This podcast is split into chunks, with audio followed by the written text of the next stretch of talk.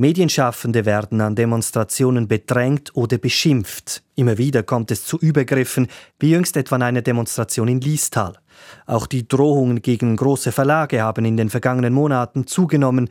Die Pandemie hat die Stimmung in der Schweiz, in Österreich, vor allem aber auch in Deutschland massiv aufgeheizt.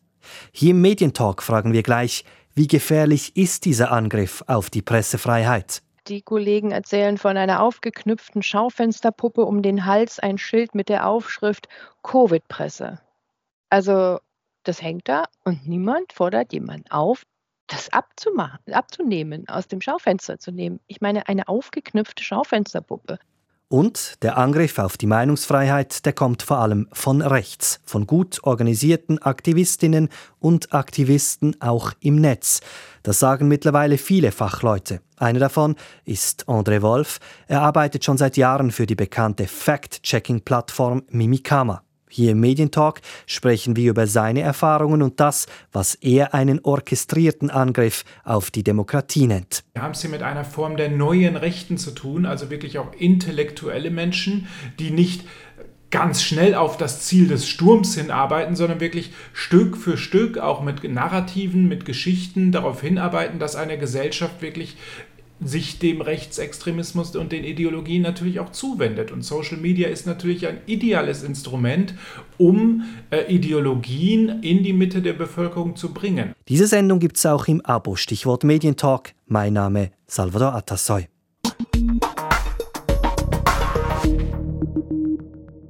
Es war Ende März 2021, da zogen Tausende durch Liestal an einer Corona-Protestdemo. Die Stimmung war aufgeheizt, es kam zu Beschimpfungen, Journalistinnen und Journalisten werden bedrängt, entsprechende Aufnahmen kursieren kurze Zeit später auf Twitter. Was willst du immer? Was ist das? Hey. Hey, Journalist! Was machst du? Journalist! Der Fotograf im Audio zu hören wird, obwohl er gut sichtbar als Pressevertreter agiert, angepöbelt und daran gehindert, seine Arbeit zu tun. Obwohl er Journalist ruft, lässt der Mann erst von ihm ab, als ein anderer eingreift und sich schützend vor den Fotografen stellt. Das ist keine Ausnahme. An derselben Demonstration wird nach Angaben der Zeitung Blick ein anderer Fotograf blutig geschlagen. Ich spreche immer wieder mit Medienschaffenden über ihre Arbeit, über die Umstände und die Zwischenfälle. Nicht alle, aber viele sagen, der Druck hat in den vergangenen Monaten zugenommen. Die Stimmung ist deutlich aggressiver. Und das hat Konsequenzen. Große Verlage in Deutschland, in Österreich, aber auch in der Schweiz arbeiten mittlerweile in bestimmten Situationen mit Personenschützern zusammen. Wir schreiben das Jahr 2021 und wir müssen uns Gedanken darüber machen, wie wir Medienschaffende im Herzen Europas schützen, damit sie das tun können, was eine Demokratie ausmacht, frei berichten. Dieter Kohle ist Journalist beim SRF Regionaljournal Basel-Basel-Land. Er war in Liestal mit dabei. Ich habe ihn gefragt, wie er die Stimmung in Liestal wahrgenommen hat. Die Stimmung gegenüber unabhängigen Journalisten und Journalistinnen war feindlich. Viele Demonstrierende wünschen nicht, dass man als Journalist oder als Journalistin dabei ist. Wenn man erkannt wird, dann kann es passieren, dass man angepöbelt wird, dass es heißt, haut ab, ihr seid Teil des Machtsystems, wir wollen euch hier nicht haben. Das sind verbale Angriffe. Ich selber habe es in Liestal so nicht erlebt, weil ich bewusst immer auf Distanz ging, damit ich als Journalist auch nicht erkannt wurde. Sie sind ja schon seit Jahrzehnten dabei. Jetzt wie würden Sie das beurteilen? Ist die Stimmung heute an solchen Demonstrationen wie in Liestal, ist die anders als früher an anderen Orten? Ich weiß einfach, dass ich mich immer wieder vor Demonstrationen vorbereite.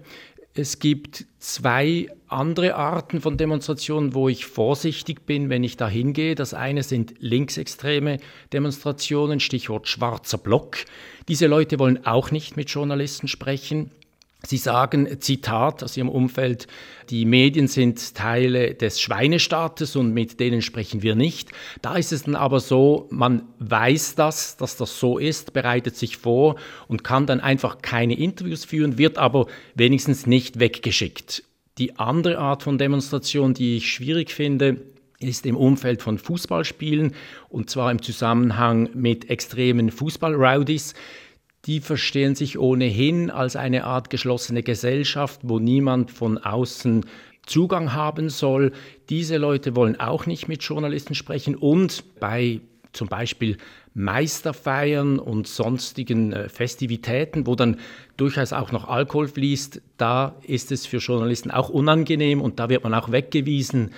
Also auf diese zwei Arten von Demonstrationen bereite ich mich immer ganz speziell vor, dass ich mir vorstelle, wie ich da vor Ort mich verhalten will. Und jetzt kommt diese dritte Art von Demonstration, wo ich dieses Verhalten auch an den Tag lege, bei jenen Demonstrationen, die sich kritisch auseinandersetzen mit den Maßnahmen gegen die Pandemie. Eben, der Unterschied ist ja Fußball, Linksextreme, äh, schwarze Block, das gibt es ja schon seit Jahren das kennen wir. Jetzt gibt es diese neuen Demos, diese Querdenker, diese Aktivistinnen und Aktivisten. Dieter Kohle, die Stimmung jetzt in den letzten zwölf Monaten durch diese Pandemie, wie empfinden Sie das? Denken Sie, die Aggressivität, die Gereiztheit, das hat zugenommen? Ja, ich glaube schon, wobei die Schwierigkeit bei einer Großdemonstration wie in Liestal mit diesen 8000 Personen, das waren viele Querdenker, ja, aber nicht alle. Da hat es auch andere Personen dabei. Und ich denke, dieser Zusammensetzung einer Demonstration muss man gerecht werden. Und als Journalist, als Journalistin sollte man möglichst nahe dabei sein, um solche Differenzen auch herausspüren zu können. Denn man würde einer Demonstration mit 8000 Personen nicht gerecht werden, wenn man alle in den gleichen Topf werfen würde. Bei dieser Demonstration in Liestal hat es auch Personen, die ihrem Unmut und auch ihrer Kritik Ausdruck geben wollten, die man nicht in diese Verschwörungsecke stecken muss und solchen Demonstrieren gerecht zu werden, ohne alle über den gleichen Leist zu schlagen, das finde ich eine schwierige Situation in der heutigen Lage. Wenn Sie sagen, die Gereiztheit hat zugenommen, Sie wissen, solche äh, Demonstrationen stehen an, fühlen Sie sich als Journalist heute mehr unter Druck als früher, wenn Sie wissen, ich muss berichten? Ich bereite mich noch sorgfältiger vor.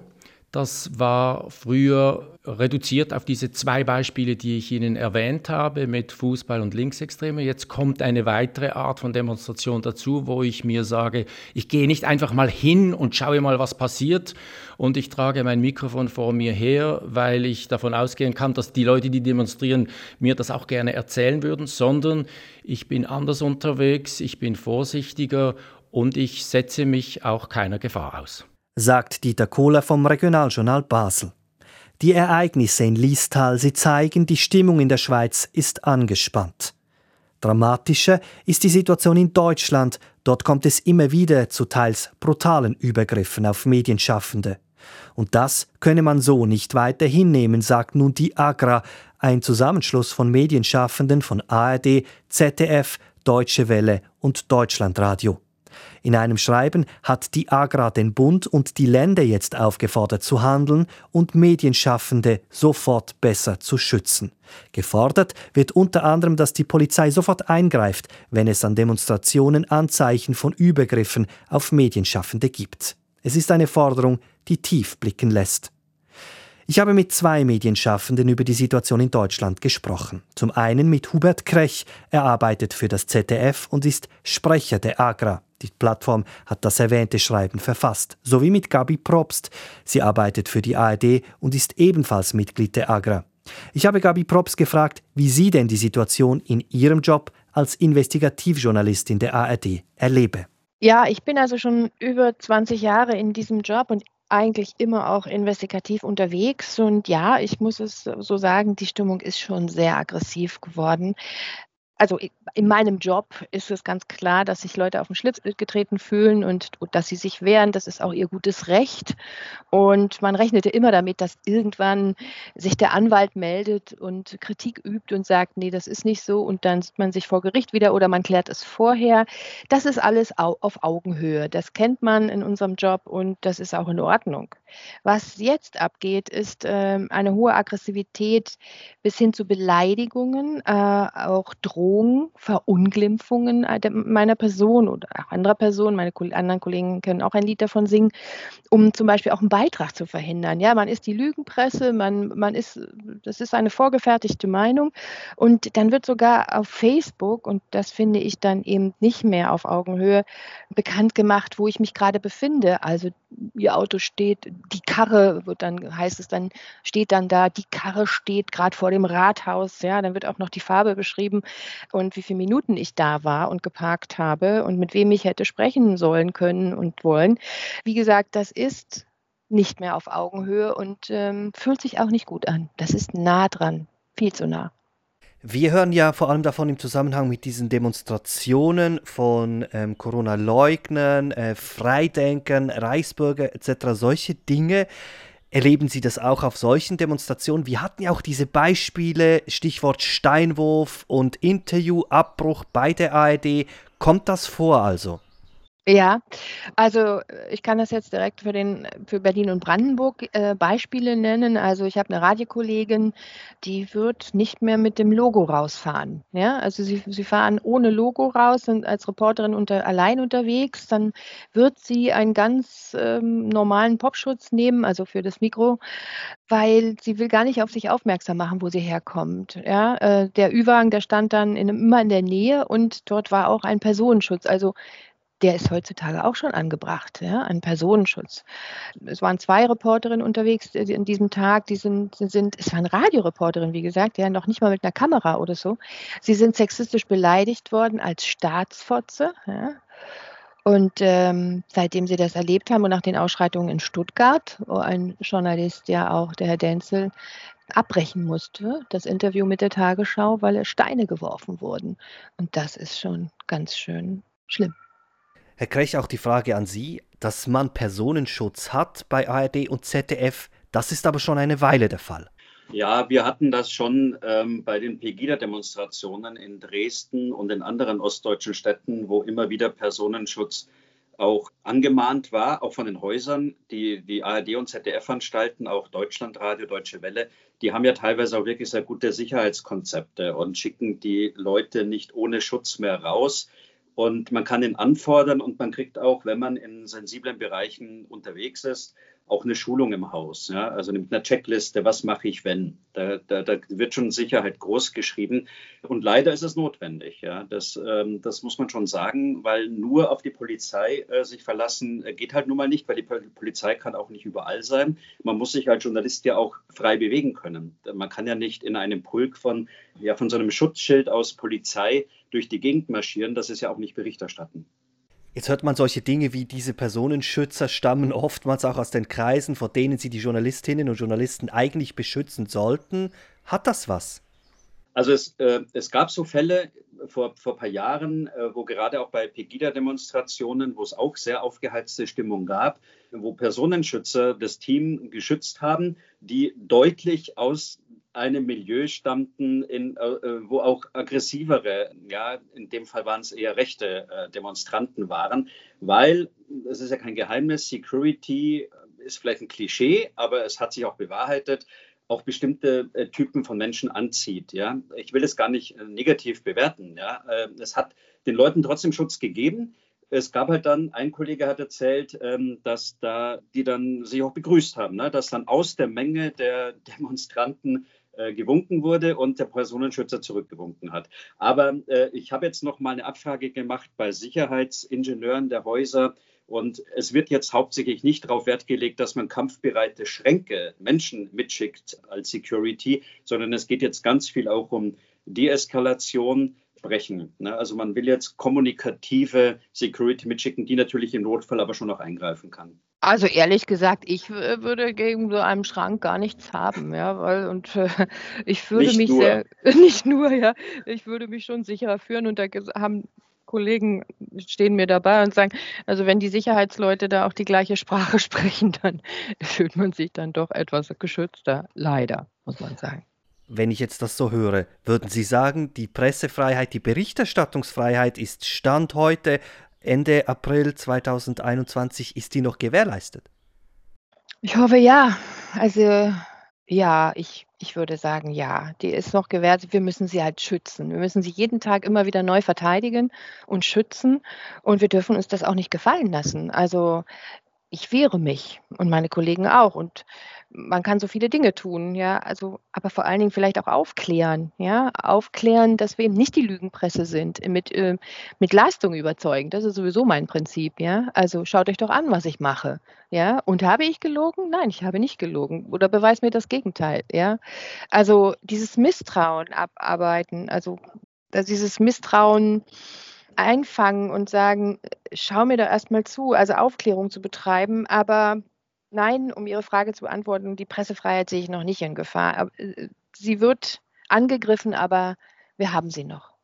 Das ist meine Meinung. Man muss, man muss aber, das möchte ich gerne noch äh, anfügen, Reporter ohne Grenzen hat jetzt den neuen äh, Bericht für die Pressefreiheit wieder herausgegeben und da ist Deutschland gefallen. Und zwar eben aufgrund dieser Übergriffe von Demonstranten, gewaltbereiten Demonstranten auf die Presse. Und das ist natürlich nicht schön. Wir hatten fünfmal so viele Übergriffe auf Journalistinnen und Journalisten im Jahr 2020 als 2019 und das von allen Bereichen. Also Zeitung, wir wenden uns ja nicht nur äh, für die öffentlich-rechtlichen, wir, wir möchten auch, dass alle Reporterinnen und Reporter geschützt sind. Das geht gar nicht. Und es ist natürlich ein Dilemma. Auf der einen Seite will man überall hin und muss äh, für die Presse überall hin. Auf der anderen Seite ist natürlich der Eigenschutz auch wichtig. Und jeder Angriff, das ist wirklich so, jeder Angriff auf ein Presse- und Rundfunkteam ist ein Angriff auf die Demokratie, auf die freiheitlich-demokratische Grundordnung. Und dann wird das auch demokratiegefährdend, wenn die Presse und der Rundfunk nicht mehr frei berichten können. Und das wollen vielleicht auch manche verhindern, dass wir das tun. Dann ist die Demokratie in Gefahr. Noch kann man natürlich was tun. Deswegen haben wir uns auch an die äh, Politik gewandt jetzt mit genau. dem äh, Brief. Aber wir haben Zustände und das ist nicht nur bei uns. Ähm, Sie haben ja selbst gesagt, auch in der Schweiz fängt das an. Wir haben ja äh, Kontakt auch nach Österreich. Dort ist dasselbe, was die Gabi gesagt hat, dass die Reporterinnen und Reporter kaum noch mit Logo rausgehen und nur noch Freiwillige rausgehen. Und ich meine, es ist Demonstrationsberichterstattung und keine Kriegsberichterstattung, was wir hier machen. Es gibt ja die Polizeibehörden, die Polizisten stehen da an den Demonstrationen. Fühlen Sie sich denn nicht genug beschützt von der öffentlichen Sicherheit?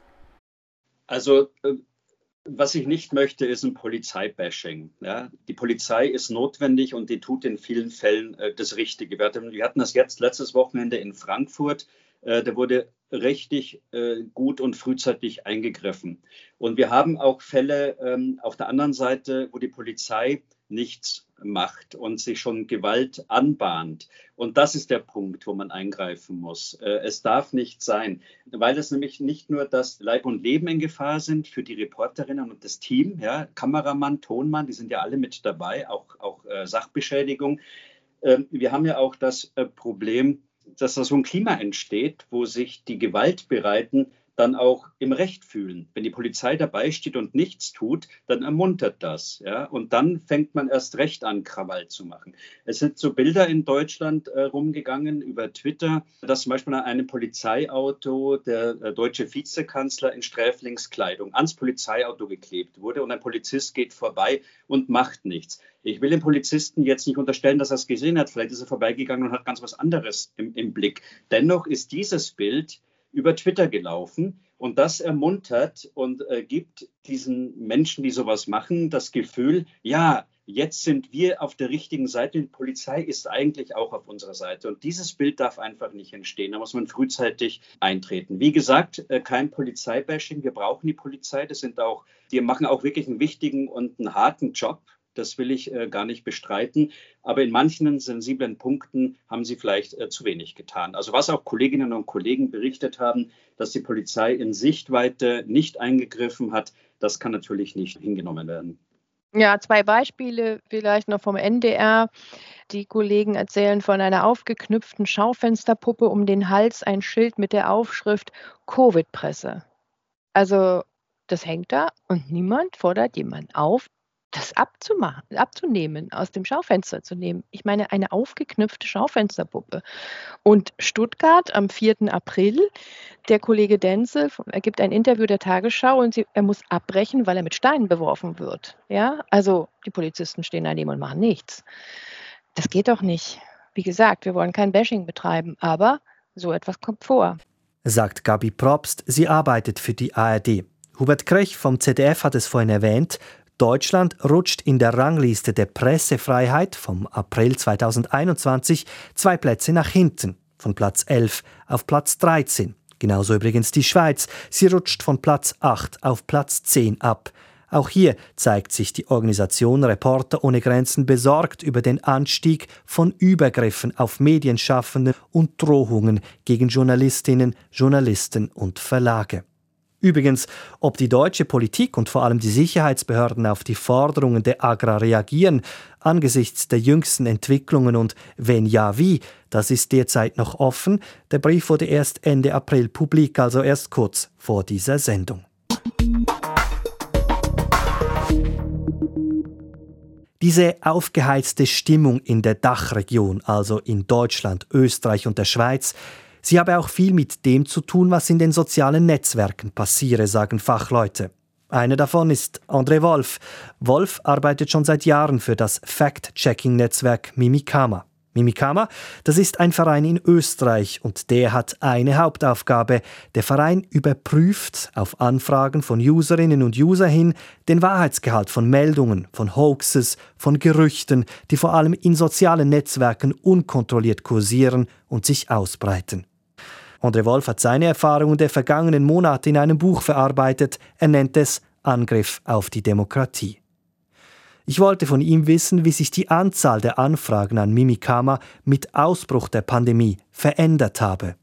Also wir haben auf einmal eine äh, anlassbezogene höhere Anfragenmenge bekommen bei uns. Also wir haben genau vor einem Jahr war das, den gesamten März über, äh, mehr als teilweise 500 Anfragen zu verschiedenen Corona-Inhalten am Tag bekommen. Und das hat natürlich gezeigt, dass die Menschen verunsichert waren. Sie konnten nicht mit der Situation umgehen, auch nicht mit der Informationsflut umgehen, die sie bekommen haben. Denn wir haben eine sehr spannende Informationsflut gehabt. Einerseits gab es so viel Info wie möglich möglich. Also das, was gewusst wurde, wurde auch, wurde auch ausgestrahlt. Andererseits gab es aber auch destruktive Inhalte oder bewusst irritierende Inhalte, die sich dazwischen gemischt haben, also Falschmeldungen letztendlich, um wirklich ja auch, auch ja eine, eine Irritation hervorzurufen bei den Menschen. Und das war letztendlich auch bewusst, wie wir gesehen haben. Also seit sieben Jahren sind Sie jetzt Faktenprüfer. Ursprünglich kommen Sie aus dem theologischen Bereich. Jetzt, wenn Sie so ähm, auf diese Jahre zurückblicken, diese Falschmeldungen, diese Mythen und Gerüchte, wie haben die sich verändert? Wir haben tatsächlich gemerkt, dass sich die Falschmeldungen stark politisiert haben. Also gerade seit 2014 ist das sehr stark geworden. Als viele Flüchtende nach Mitteleuropa gekommen sind, haben wir gemerkt, dass die politische Diskussion auf Social Media sehr stark vorangetrieben wurde. Durch reale Meldungen natürlich, aber auch durch Falschmeldungen. Also immer wieder wurden Irritationen erschaffen. Und im Laufe der Jahre hat es verschiedene Höhepunkte gegeben. Also ein Höhepunkt war wirklich 2015, 16 als auf Social Media und auch im normalen Netz sehr viele Meldungen zu Flüchtenden kamen. Äh, später ging es dann hauptsächlich um Islam auf Social Media oder äh, ja, und dann kam halt 2020 Corona und das ist das allgegenwärtige Thema in den Medien und natürlich parallel auch auf Social Media und da gibt es natürlich auch eine Menge politische Inhalte und das dürfen wir oder das, das ist halt das, wo wir stehen. Jetzt habe ich mich durch Ihre neueste Arbeit gelesen wenn man das so liest, dann hat man das Gefühl, Sie sagen, dieser politische Unterton, der kommt heute klar und deutlich von rechts. Warum sagen Sie das?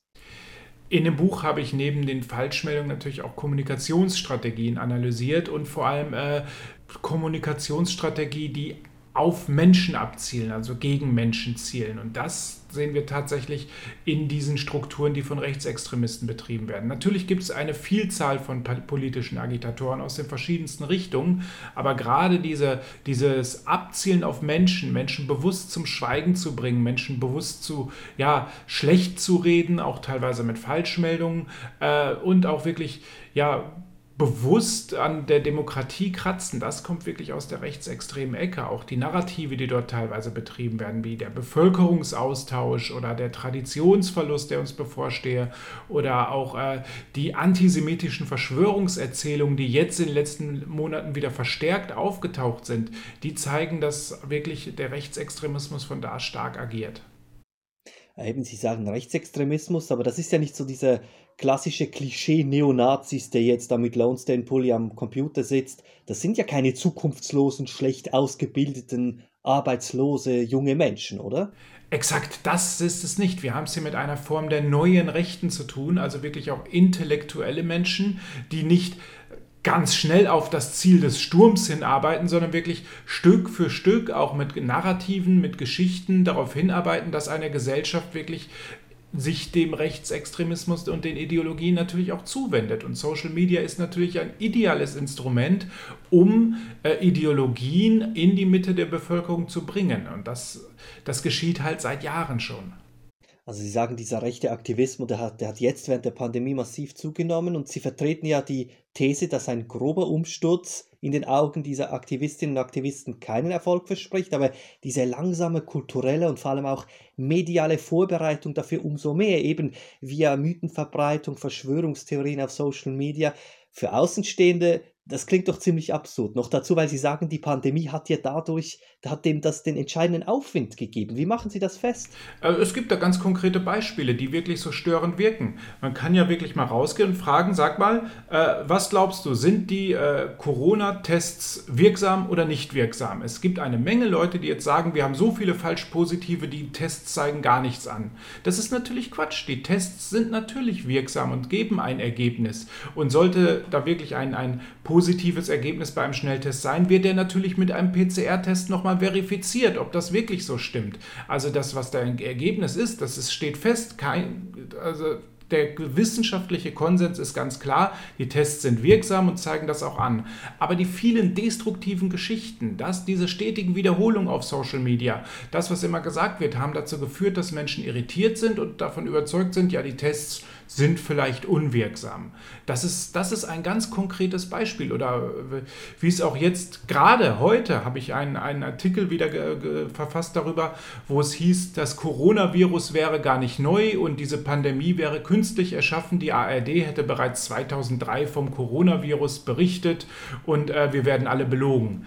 So, das ist bewusst erschaffene Irritation. Natürlich hat die ARD 2003 über ein Coronavirus ge geredet und zwar damals über SARS. Das war damals eine Pandemie. Wir haben aber jetzt ein anderes SARS, ein SARS-CoV-2. Das ist ein anderes Virus. Das gleichzusetzen ist mutwillig falsch, wenn ich das will. Denn wir leben seit einem Jahr in dieser Pandemie und mittlerweile sollte jeder von uns wissen, dass A, Coronavirus eine Virenfamilie ist, da wo sich viele Viren mit unterschiedlichen Namen tummeln und natürlich diese seit vielen Jahrzehnten schon bekannt sind. Nur dass halt das jetzige Virus, das verantwortlich für die Pandemie ist, äh, wirklich erst ja, wenige Monate in dem Sinne, also etwas über ein Jahr bekannt ist. Wenn ich jetzt das etwas provokativ zusammenfasse, kann man sagen, äh, das ist eine Rückkehr der rechten Informationspropaganda und zwar in einem Ausmaß, wie man sie bisher nicht gekannt hat oder sagen wir zumindest so, wie Sie sie bisher nicht gekannt haben. Genau hier greifen jetzt die Effekte zusammen. Das heißt, wir haben einmal Social Media als Medium, wo wir alle teilnehmen können, was wirklich neu ist in dem Sinne, äh, und wo wir auch alle erreichbar sind. Das heißt, wir werden über Social Media auch angesprochen und dementsprechend bewusst auch irritiert. Also einerseits, ja, ist es eine ganz tolle Möglichkeit, dass wir uns informieren können. Auf der anderen Seite müssen wir aber auch wissen, dass auf diesem Medium wir mit Falschmeldungen konfrontiert werden. Und die gilt es natürlich zu erkennen. Das ist ganz wichtig. Aber auch auf der anderen Seite, da, da gilt es, diese präventiv auch zu entfernen können, beziehungsweise äh, darzustellen, dass es sich um Falschmeldungen handelt. Und da gehen die Lösungsvorschläge letztendlich auch hin. Der Angriff auf die Meinungsfreiheit komme also vor allem von rechts, sagt André Wolf. Er arbeitet für die Fact-Checking-Plattform mimikama.at. Den rechten Aktivistinnen und Aktivisten geht es also vor allem darum, Institutionen zu destabilisieren. Mit Falschinformationen, mit Lügen und unbelegten Behauptungen. Das Muster deckt sich mit den Dingen, welche wir, welche wir nun an den Demonstrationen beobachten, sei es beim Muster des Vorwurfs der Lügenpresse oder dem Versuch, die Berichterstattung zu stören oder zu verhindern, letzten Endes auch mit Gewalt. Und in der Folge hat auch der Druck auf die Medien, aber auch auf den Bund, sei es Gesundheitsminister Alain Berset oder das BAG, das Bundesamt für Gesundheit, eben massiv zugenommen. Die Hoffnung bleibt, dass dieser Druck mit dem Ende der Pandemie wieder nachlässt.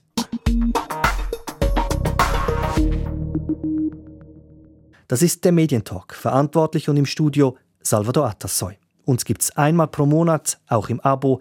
Weitere Informationen online srf.ch-audio.